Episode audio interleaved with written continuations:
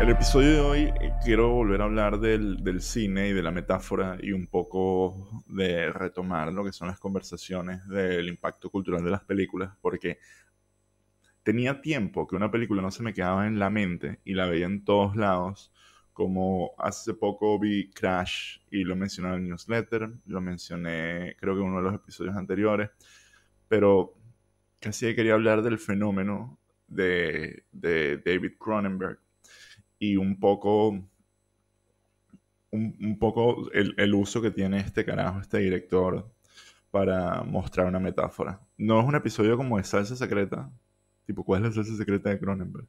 Porque siento que eso es algo mucho más complicado, pero me permite hablar de algo que siento que se está transformando en nuestra sociedad y es el peo de la ultraviolencia y de que algo, de cuándo es suficiente. Tipo, siento que la sociedad se está volviendo verdaderamente insaciable. Y no lo digo desde el punto de vista de mierda, demasiado contenido. Todos los días se producen suficientes videos que no podrías ver en el resto de tu vida. No, me refiero a un tema más, más profundo que parece que no tenemos suficiente. Me parece que, y, y, y creo que la pregunta para mí un poco es dónde empieza, dónde empieza este fenómeno y cómo lo explicamos. Y el haber visto Crash me, dejó como esa óptica, ese lente para observar toda mierda, desde las redes sociales hasta la televisión, hasta cómo consumimos todo. Y, antes de entrar en Crash, yo quiero hablar un poco de David Cronenberg y cómo funcionan sus películas, porque si ustedes van y ven Crash, van a decir, Marico, primero, ¿qué coño me mandaste a ver? Y luego me van a pedir que les explique qué tiene que ver eso con, con el hecho que la gente esté fiebrúa con TikTok. Hay una película que para mí es que si la arquetípica de David Cronenberg que se llama The Fly, es, que es con eh, Jeff Goldblum y con Gina Davis. Y es una película súper, súper sencilla. Es un carajo que se convierte en una mosca gigante y el proceso es asqueroso porque convertirse en una mosca de 300 kilos es horrible. Se le caen los dientes, le salen pelos gigantes, se trepa por las paredes, body horror at its best.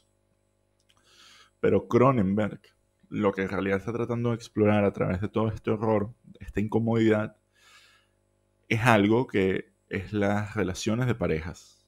En su corazón es una película de un hombre y una mujer, una mujer que se enamora de un hombre por su profesionalidad, su inteligencia, su, se enamora de un científico. Y luego esto, en lo que él está enfocado, lo convierte en un monstruo y la termina alejando a ella y destruyendo la relación y destruyéndolo a él. Esa es, esa es la película. Y en buena medida también es una película eh, pro aborto. Porque ella queda embarazada y dice, marico, yo no quiero tener un hijo de este bicho que cuando me cogió tenía el, el ADN de una mosca y voy a dar a luz a un monstruo que quiero abortar. Y él no quiere que eso pase. Todo esto es una metáfora, pero a la vez es una película de monstruos, o sea, es una película de boy horror. Y habla de tópicos muy puntuales como es el feminismo, como es eso, las relaciones de pareja, como lo es el, el sumergirte en, tus pasiones y, regocijarte en tu autodestrucción. Y uno de los tópicos más grandes de, Cronenberg es la autodestrucción. Es un carajo que no tiene problemas en hacer que sus personajes pasen vainas terribles. Y definitivamente The Fly no solo no es la excepción, sino es como que para mí el, el, arquetipo más, más interesante de esto. Y la película es buenísima. Tipo, si te olvidas de toda esta mierda que te dije, igual solo te tripeas a Jeff Goldblum volviéndose una mosca gigante. Es verdaderamente una gran película de terror y es cortica. Es que así, una hora y 36 minutos. Que eso es algo comparado con hoy en día que ya no existen películas de esa duración. Pero eso, es como te, te, te muestra una perspectiva social a través de la incomodidad, el terror, súper bien dirigida, súper bien actuada, straight to the point. Y en el caso de Crash, estamos en el año 1996, que es el inicio de los news channels y es el inicio del sensacionalismo a través de televisión por cable. Y literal, hay canales de televisión donde la gente está constantemente recibiendo malas noticias. Es como cuando vas a visitar a tu abuela y no hace más que contarte todos los amigos que se le están muriendo y todo el mundo que está enfermo y lo horrible que es todo. Y, y, así. Eso es, eso es lo que es como que el ambiente de, de esa época. Y lo que trataba de analizar Crash, que les voy a contar la trama. La trama es de unos bichos que les da queso los accidentes de tránsito. Véase verlos, estar dentro del carro cuando se vuelve mierda, chocar, lesionarse. Y a medida que va avanzando la película, esta adicción que ellos tienen, este fetiche, o sea, va escapando algo más allá de la sexualidad y se vuelve una vaina hiperdestructiva, donde literal van quedando minusválidos a medida que avanza la película porque van chocando y cada vez que chocan cogen y es una vaina la que no es una adicción de la que no pueden escapar. Al punto que hay una escena, si tú dices algo así, es como que hay una escena donde el personaje de James Spader, eh, que no sé ni cómo explicarlo que sea como racio, o sea, que no digas como que marico. El personaje de James Spader se está cogiendo a a um, Rosanna Arquette dentro de un carro y ella tiene puestos como unos unos bracers de las piernas porque tiene las piernas escoñetadísimas y tiene una cicatriz en, el quad, en la parte de atrás del glúteo, que parece una cuca. Y James Spader está súper quesudo, ve esa cicatriz y se la coge por la cicatriz. Y esto es una metáfora pero al mismo tiempo ocurre en la película. Em, mi cara viendo esa mierda obviamente era de sorpresa y gets the point across. Y la película es lo que les acabo de decir. Ustedes pueden ir y buscar esta película y caer en ella por equivocación pensando que es Crash del 2006 y... o 2003. ¿De qué año es ese Crash? Bueno, la otra que es una película que sigue racismo. Esta no es esa película. Esta película es 1996 dirigida por David Cronenberg. Wow. Y esta película, Crash, lleva lo que es la sexualidad y la autodestrucción al mismo, como que, al mismo, al mismo punto, que es un tema de consumir. Es un tema de, de cómo la sociedad moderna digiere la violencia de los accidentes de tránsito, porque en esa época lo que hacían los noticieros, que lo hacen hoy en día, es que gratuitamente te ponen videos de persecuciones. Esto fue poco después de la persecución de Jay Simpson, eh, todo el tema del road rage. Y mm, eran videos que tenían una estética muy particular porque no habían muchos teléfonos móviles. Entonces eran casos muy anecdóticos y lograban helicópteros, lograban reporteros así en plan como Jake Gyllenhaal en, Nightcrawler, accidentes de tránsito, que los accidentes de tránsito y las peleas son un constante en, en cualquier sistema de vehicular pero aquí era como que exagerado y una especie de terrorismo mediático, aunque no me guste mucho usar el término, para conseguir views, conseguir, eh, conseguir clips. Y esa es la metáfora de Crash.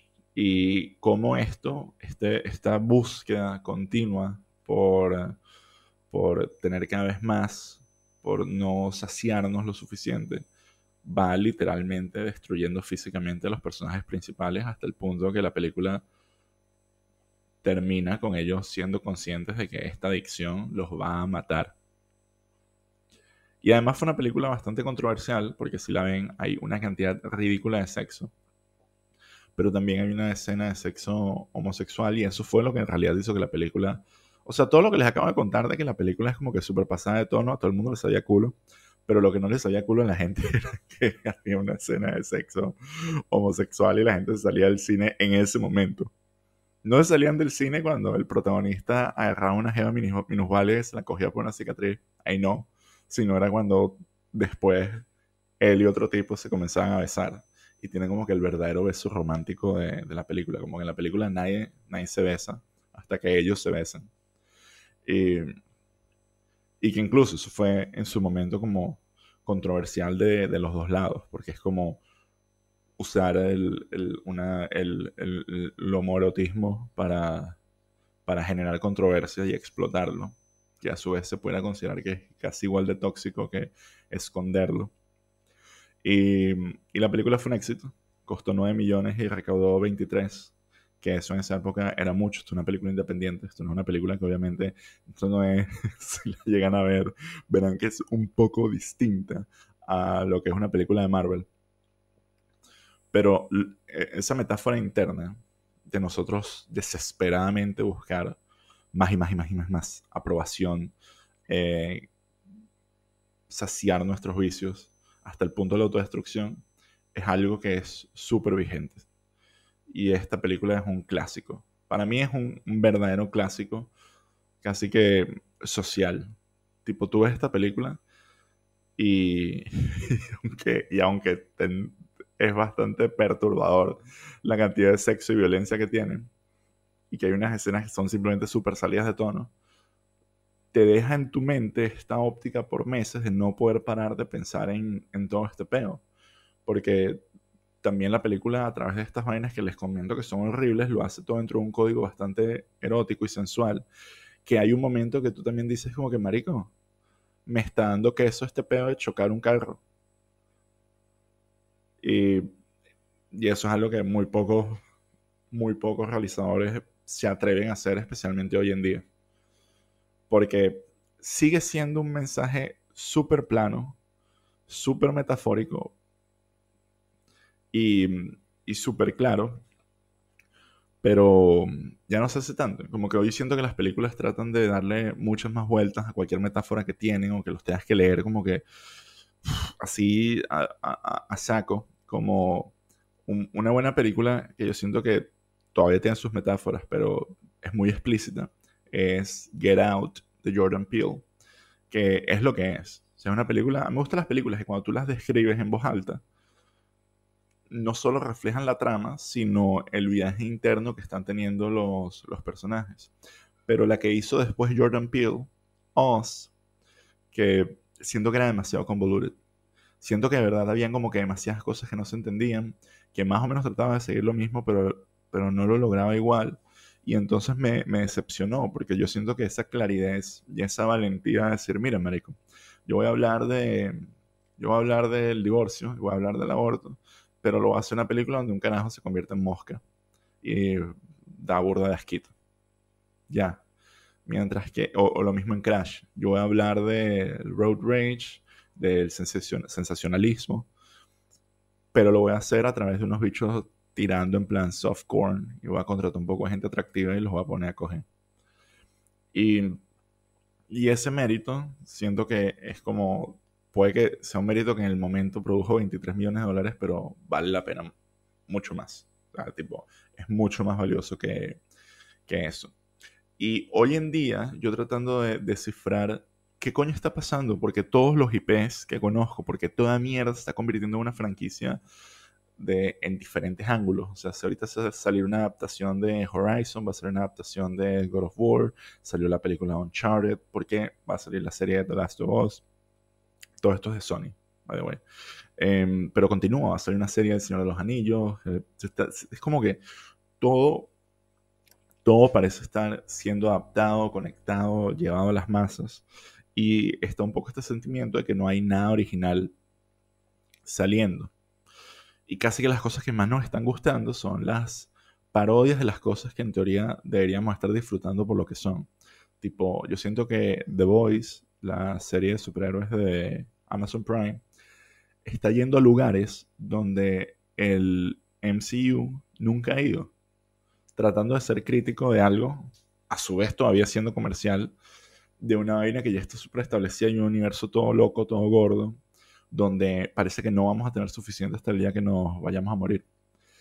Y esa, esa idea del drive, del, de, todo, de tener que consumir toda vaina, no solo está presente en esta franquicia, sino está presente en, en la forma en la que las redes sociales están siendo diseñadas hoy en día. Cosas como el rediseño de Instagram o como en general TikTok. Es como en cualquier momento te estás perdiendo. Es como que toda esta información la estás, no la estás consumiendo y te está dando este miedo a, perderte. La cosa es como que las historias duran solo 24 horas y, y yo siento que es muy raro que una película como, como Crash explique eso. Porque lo hace desde el punto de vista de que si nosotros nos enfrascamos en solo consumir contenido, va a haber un momento que nos vamos a secar, nos vamos a secar por dentro, nos vamos, vamos a darnos cuenta que hay muchas cosas que no estamos haciendo solamente por pasivamente adquirir información de otro lado. Y esto es una, una vaina que, de hecho, irónicamente lo vi el otro día en un tweet. Como que menciona un hobby que no sea simplemente sentarte a consumir vaina. Y, y fue como, wow. O sea, ojo, los tengo. Pero. Pero es como, es verdad. O sea, ver series, ir a conciertos, ver películas, salir a comer, tomar tragos, son cosas que nos divierten, pero no son una salida creativa ni una salida productiva de, de nuestra personalidad.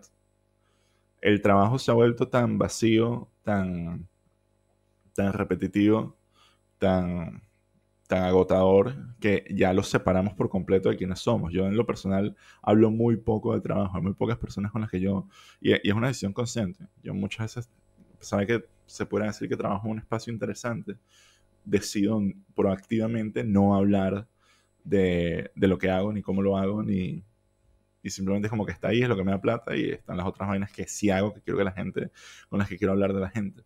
Y mm, siendo el podcast una de ellas, el hecho de yo venir aquí a hablar paja, yo trato que la gente también como que saque algo de eso. Entonces, posiblemente la verdadera moraleja de una película como Crash, que es la que deberíamos sacar de, de, hoy en día de todas las cosas, es que no solo podemos enfocarnos en vainas que de meternos de lleno en ellas nos vayan a destruir y a volver mierda y dejar válido, sino, coño, escapar un poco. Y siento que esa, esa película, como que esa historia que aplique a lo que es el tema de la tecnología, el social media, no está ahí. Hay, hay algunas que sí hacen algo parecido como Hair, creo que va un poco de esa línea, pero siento que filosóficamente tampoco es el tema de Crash. O, o que si Black Mirror.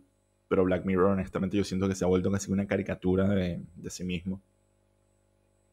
Y a pesar de que también es súper metafórico, es muy exagerado. Porque una cosa es la metáfora y otra cosa es el mensaje. Son dos cosas.